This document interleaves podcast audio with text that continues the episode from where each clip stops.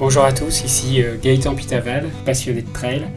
Je vais vous partager des histoires de trail à travers ce podcast, des histoires d'hommes, de femmes, des aventures, des émotions, mais aussi des histoires de courses mythiques. Bienvenue à tous. Avant de rentrer dans ma fat, j'ai vu beaucoup de gens abandonner. Jérémy m'avait dit, si tu rentres dans ma fat, tu finis. Et de voir tous ces gens qui abandonnaient, les gens, ils hésitent à rentrer dans ma fat, c'est-à-dire que ça va être dur. Et donc là, je suis en haut de, du col du Taibit et je me dis, tu l'as fini. Tu rentres, tu finis. Et là, j'avais l'œil du tigre, quoi. L'œil du tigre, c'est il n'y a plus rien qui va m'arrêter.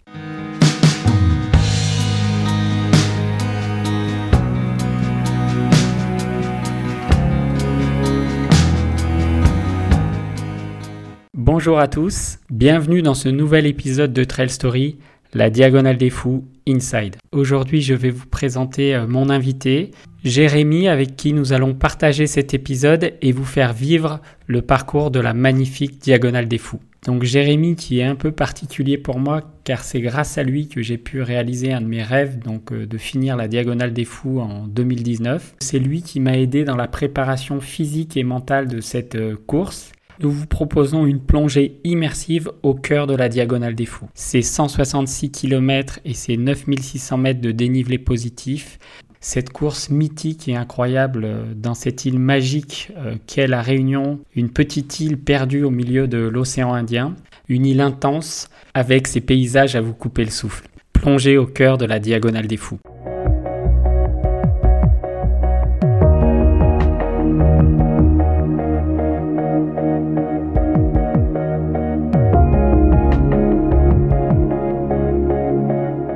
Jérémy se présentera rapidement pour vous dire qui il est et pourquoi il est là aujourd'hui. Bonjour Jérémy, tu vas bien? Bonjour Gaëtan. Alors, est-ce que tu peux te présenter et nous dire quel est ton parcours dans le milieu du trail?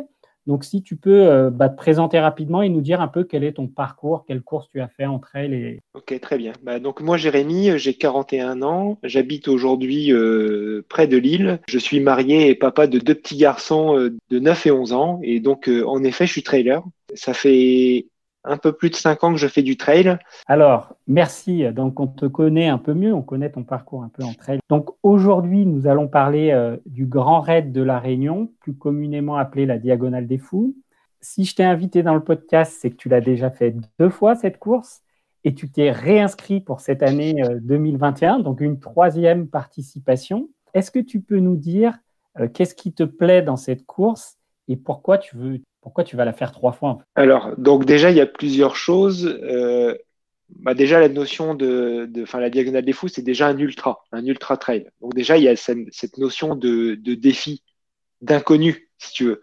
Et moi, j'aime bien un peu cette notion de défi parce que ça te fait sortir un peu de, ta zone de confort et ça te met dans une, dans, dans une situation où tu maîtrises finalement peu de choses ou en tout cas euh, tu es à la merci de beaucoup d'éléments, que ce soit la forme du jour, la météo, le terrain, euh, euh l'environnement. Euh. Donc euh, moi déjà c'est la première chose, donc c'est cette notion de défi qui me fait aller notamment sur une course comme ça.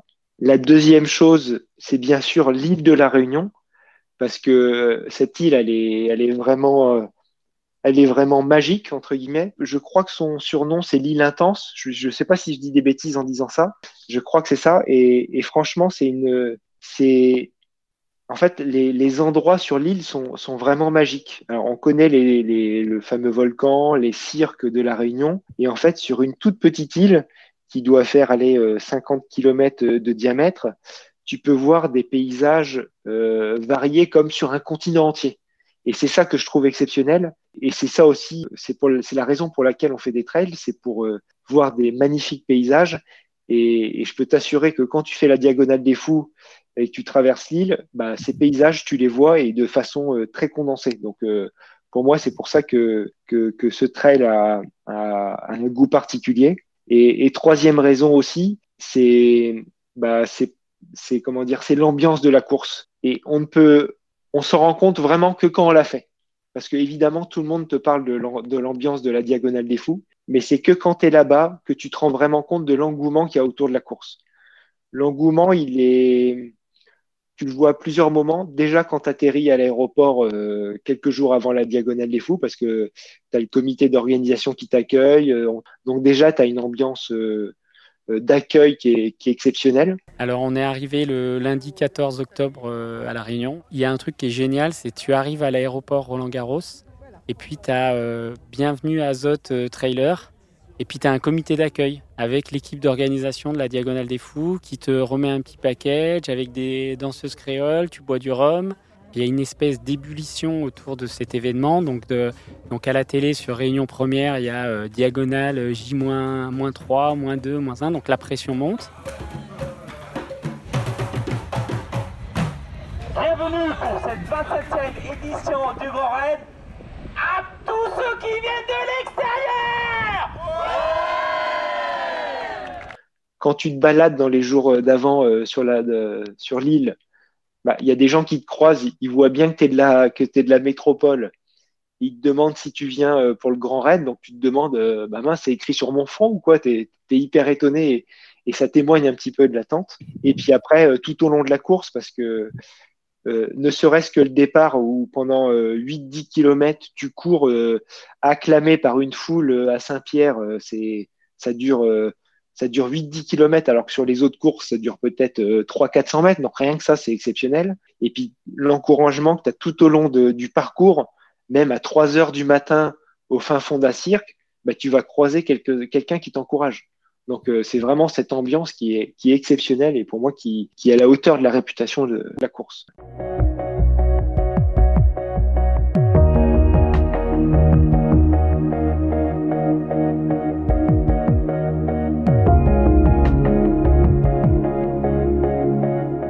Ce qu'il faut savoir déjà, c'est que sur le départ, le départ, entre guillemets, il y a déjà l'attente avant le départ. Et l'attente, c'est une épreuve en tant que telle. Parce qu'en fait, si tu veux pas être trop coincé dans les bouchons euh, pendant la course, c'est quand même pas mal d'arriver assez tôt euh, sur la zone de départ, la zone d'attente. Donc on est sur une grande esplanade où on attend pendant 3-4 heures le départ. Donc ça c'est long, mais quand tu le sais et que, et que tu sais que ça va être long, mentalement, tu peux te préparer et te dire, bah, tiens, je vais passer 3-4 heures à finalement à me reposer. Je trouve que ça participe aussi à la montée en, pression au niveau de la course, au fait de rentrer dans la course. Donc ça, je trouve que c'est, c'est un moment qui marque assez. Quand on arrive euh, donc à Saint-Pierre, ce qui est de particulier, c'est qu'il fait un peu froid, il y a du vent, et euh, le départ, il est en bord de mer, sur, euh, dans une espèce d'esplanade. Et euh, là, on comprend tout de suite au volume de l'organisation que c'est euh, quelque chose d'énorme comme le Tour de France. Quoi. Parce que tout est bloqué, euh, il y a un concert de musique, il y a des gens partout.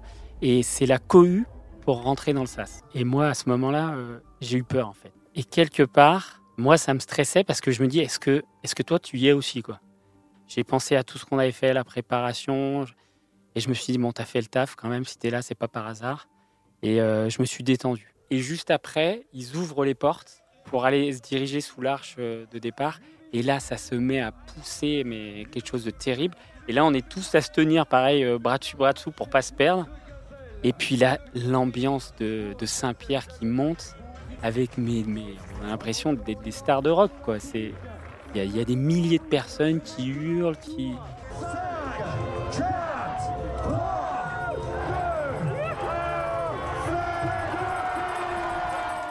Et ensuite, en effet, tu as les premiers kilomètres qui se font le long de la côte dans la ville de Saint-Pierre, où en fait, euh, tu cours dans la ville de Saint-Pierre. Bon, on sait de la route, hein, mais il faut, le temps que le peloton s'étire. Et là, autour de toi, tu as des milliers de personnes qui t'encouragent. Tu as une ambiance exceptionnelle. Enfin, c'est absolument euh, phénoménal.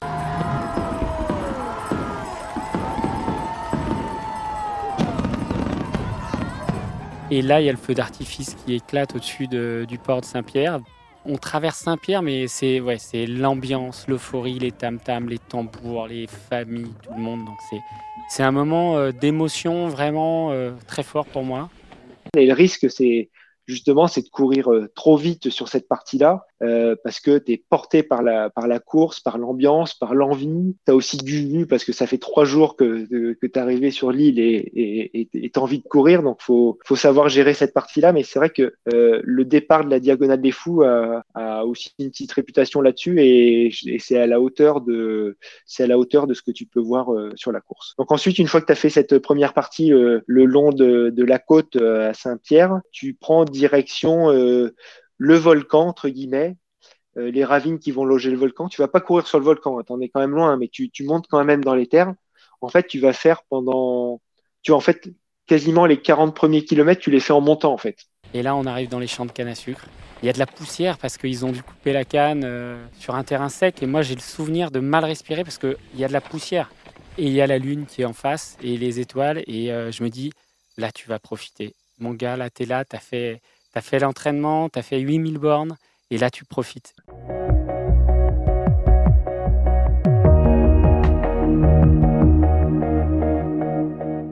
Et ensuite, tu vas commencer à rentrer dans, une forêt, euh, la forêt de Notre-Dame. Et on part dans une montée pour rejoindre Colnet de Bœuf. Et là, il y a des sapins. Mais des sapins, mais je me dis, mais c'est pas possible, j'ai l'impression d'être dans les Alpes. Et il y a du, du gel au sol. Et c'est parti comme ça, dans la nuit, sous la lune et tout. Et c'est tellement beau que dans les sapins, à un moment, je me dis, il y a la pleine lune, j'éteins ma frontale. Et là, je suis dans le noir. Et je me dis, mais c'est magnifique c'est le moment que je suis, enfin c'est des moments comme ça que je suis venu chercher et c'est pour ça que j'aime le trail.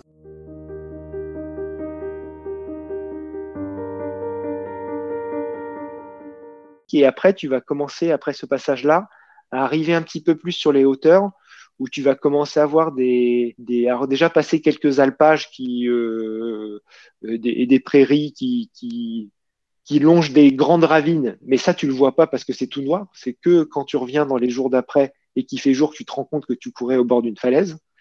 Et disons que tu passes euh, un peu ces alpages et après tu arrives un peu sur, euh, sur les premières euh, hauteurs de la Réunion vers Piton Textor, Colnet de Bœuf, où là tu, tu commences à voir des paysages un peu plus volcaniques, des, des pierres un peu plus volcaniques avec aussi un peu de la végétation et tu commences aussi à avoir très froid à ce moment-là. Après, on voit l'aube du jour qui commence à, arriver.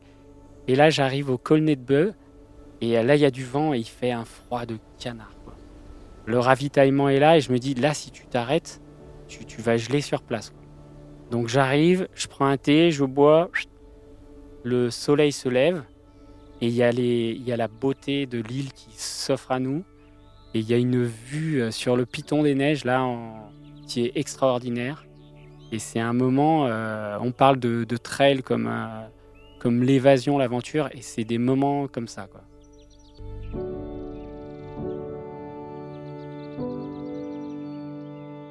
Et ensuite, après, tu prends la direction de ce qu'on appelle euh, marabout. Donc c'est là que tu vas commencer un petit peu, un petit peu à redescendre. Et ça, c'est les premières, euh, les premières belles images de la diagonale des fous. Ce que tu commences à voir au lever du jour, des belles images. Et, c'est là que finalement tu prends aussi un peu tes premières photos de paysages de la diagonale des fous. Donc voilà, tu continues ton parcours, tu arrives à Marabout, tu peux passer par des, des fois des, des passages un peu boueux, puisque ça porte bien son nom, hein, Marabout. Euh, selon la météo qu'il y a eu les, jours précédents, bah, ça peut être plus ou moins euh, humide entre guillemets. Et, donc à ce, cet endroit, Marabout, tu es plutôt sur une sur, une plaine où tu as un premier gros ravito euh, et où tu peux te restaurer. Tu peux manger du riz, du poulet. Ça te permet d'avoir un, repas chaud, on va dire en, début de matinée, selon le temps que tu fais la course, pour commencer un peu à te bah, à te recharger en énergie, hein, parce que en étant parti à 10 heures du soir la nuit d'avant, voire même en étant arrivé avant dans le sas de départ, bah, tu commences à avoir faim. Et, donc, une fois que tu pars de Marabout, après, on va dire, tu as une longue section qui va t'emmener euh, euh, en haut euh, d'une montagne. En fait, c'est ce qu'on appelle Coteau Kervegen, où là, tu passes dans des, encore une fois, dans des zones très accidentées, qui peuvent être très boueuses aussi mais qui sont, qui sont aussi magnifiques en termes de paysage. Moi, c'est le seul moment de grand doute que j'ai eu dans la course. Donc c'est dans la montée et je fais une erreur de débutant, mais vraiment de débutant, c'est-à-dire que je commence à discuter avec des gars et là on s'entend super bien. On est trois, on discute, on raconte nos vies, nos enfants, euh, la vie quoi. Le trail c'est comme ça, on partage. Et en fait ils vont plus vite que moi. Et je me rends pas compte, mais j'accélère. Et donc euh, je reste peut-être, euh, je sais pas, trois quarts d'heure, une heure avec eux. Et la montée arrive et là je suis sec parce que j'ai accéléré sans m'en rendre compte. Et donc là, j'ai plus de jus et je m'arrête. Donc je m'assieds sur une pierre je prends une barre de, je sais plus si c'est de protéines ou de je sais pas quoi. Et là, je suis au plus bas. J'ai presque, je me dis, mais j'y arriverai pas, quoi. Et là, il y, a une, créole qui arrive derrière, qui avait sans doute beaucoup d'expérience euh, sur la diagonale. Elle s'arrête, elle s'assied à côté de moi, elle me regarde, elle me fait C'est bon, tu vas y arriver. Et elle me dit Tipa tipa, tu finiras à la redoute. Et pour eux, c'est en clair, euh, si, tu vas petit à petit, tu vas y arriver. Et du coup, ça m'a marqué. Donc je suis resté 10 euh, minutes, un quart d'heure sur mon rocher, et je suis reparti comme ça, comme un, comme un blessé, quoi. Et puis, c'est ça qui est, qui est dingue entre elles, c'est que tu peux être au plus bas pendant un moment, et puis ça va repartir. Et ensuite, tu arrives, euh, donc une fois que tu passes, tu passes ce passage-là de, de Koto-Kervegen, tu arrives en haut du cirque de Silaos. Et c'est à ce moment-là où, en fait, tu dois commencer à faire une descente qui va t'amener dans le cercle de Silaos. Et pour moi, c'est l'endroit le plus dur de la course et le plus dangereux parce que sur 2 km à peu près, 2 km 100 de mémoire, tu vas perdre 800 mètres de dénivelé. ma première diagonale des fous, je me suis fait une entorse dans cette descente-là. Donc ça m'a aussi marqué pour la deuxième fois. Du coup, j'étais très très prudent euh, quand je l'ai fait euh, la deuxième fois. Et là, après, c'est la, fameuse descente infernale vers Silaos que j'ai fait doucement parce que moi, je la trouvais tellement dangereuse. C'est-à-dire, tu cours, enfin, tu marches, tu cours, et puis tu vois les gars en dessous tu, les vois, mais ils sont, c'est droit, quoi. C'est un mur. Et là, tu, descends vers Silaos. Qui est là la première base de vie. Cette première base de vie, elle est, elle est dans un stade, elle est importante parce que c'est là que tu, me concernant, que j'ai retrouvé à chaque fois ma famille. C'est là aussi où tu peux revoir tes potes avec qui tu étais sur le parcours. Pour moi, Silaos, c'était, euh, c'était un coin de paradis parce que tu peux te poser, tu peux te doucher, tu peux manger, tu peux te faire masser et euh, tu repars. Et donc, je suis arrivé à Silaos, déjà, clac, ça s'est coché. Et euh, j'ai pris mon temps, je suis allé me doucher à l'eau froide. J'ai mangé et euh, il y avait une école de kiné de La Réunion. Et j'ai eu droit à deux massages. Alors là, c'est le top. Et donc, euh, je me suis fait masser les mollets, les, les cuisses. Et après, j'ai rebu deux, trois verres et c'est reparti. C'est une première étape de passer sur la course. c'est la première base de vie c'est pas tout à fait le tiers de course en temps, mais en kilomètres, c'est à peu près ça. Euh, après, euh, tu repars de Silaos et euh, tu descends un peu plus bas dans le cirque de Silaos pour aller rejoindre une rivière qui s'appelle Bras Rouge de mémoire et après qui te fait remonter un petit peu. Donc en gros, tu es dans le cirque de Silaos. Donc là, c'est encore une fois, tu es dans le cœur du cirque. Donc tu vois tout le, tout le paysage du cirque qui est, qui est magnifique. Donc t'en prends plein les yeux. Par contre, euh, me concernant, tu es, plutôt euh, au milieu de la journée, donc il fait assez chaud. Euh, donc tu as besoin de boire. Donc donc c'est un moment qui est pas facile parce que tu es vraiment euh, quasi moment où il fait le plus chaud dans la course. Donc faut passer ce moment-là. Et ensuite, tu arrives à un, ravito qui est, qui est très important, qui est un moment clé de la course, qui s'appelle le ravito de l'entrée du col du Taibit. Donc le col du Taïbit, c'est un, un col qui est entre deux cirques, le cirque de Silaos et le cirque de Mafat. Et en l'occurrence, ce, ce ravito-là, il est, euh, il est, il est un peu plus, il est en bas du col, et, et c'est un peu, à, enfin à ce ravito-là que tu prends la décision de rentrer ou pas dans Mafat, parce que si tu rentres dans Mafat, tu es obligé d'y ressortir par toi-même, parce que il n'y a pas de route, et le seul moyen de sortir de Mafat, c'est euh, hélicoptère ou, euh, ou à pied. Donc ce, moment-là, il est, il est assez important. Et donc, euh, avant de rentrer dans Mafat, j'ai vu beaucoup de gens abandonner. Jérémy m'avait dit, si tu rentres dans Mafat, tu finis. Et de voir tous ces gens qui abandonnaient, comme dans le livre que j'avais lu, parce qu'Antoine Guillon, il dit, les gens, ils hésitent à rentrer dans Mafat, c'est-à-dire que ça va être dur. Et donc là, je suis en haut du col du Taibit et je me dis, tu l'as fini. Tu rentres, tu finis. Et là, j'avais l'œil du tigre, quoi. L'œil du tigre, c'est il n'y a plus rien qui va m'arrêter.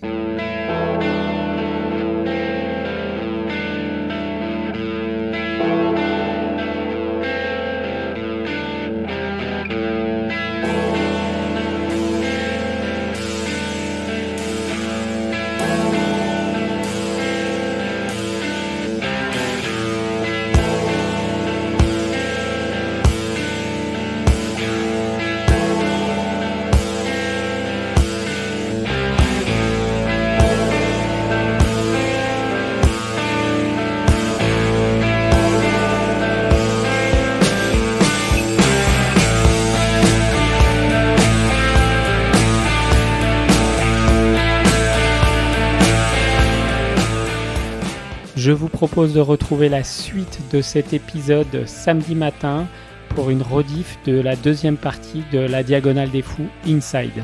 Et parcourez le magnifique cirque de Mafat avec euh, Jérémy et moi au cœur de l'île de la Réunion et vivez la suite de l'aventure Diagonale des Fous Inside. Je souhaite maintenant un énorme courage à tous ceux qui vont s'élancer sur la Diagonale des Fous ce soir, à tous mes amis trailers qui sont à Saint-Pierre ce soir pour euh, parcourir ce magnifique Grand Raid 2021. Bonne aventure trail à tous. Et nous terminons en musique avec une chanson de La Réunion, La Réunion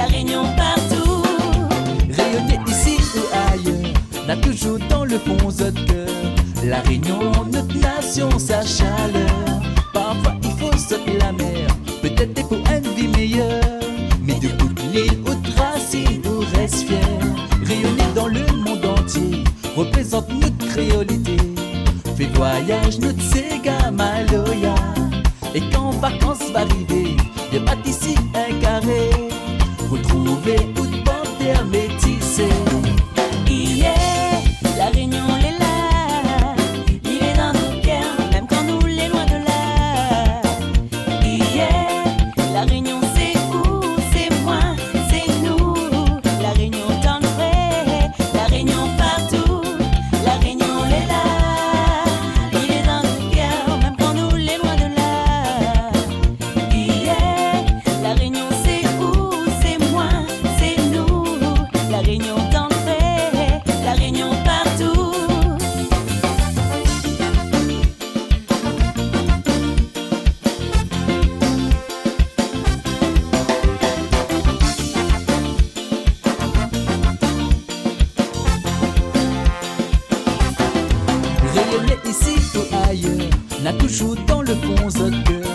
La réunion, notre nation, sa chaleur. Parfois il faut s'afflammer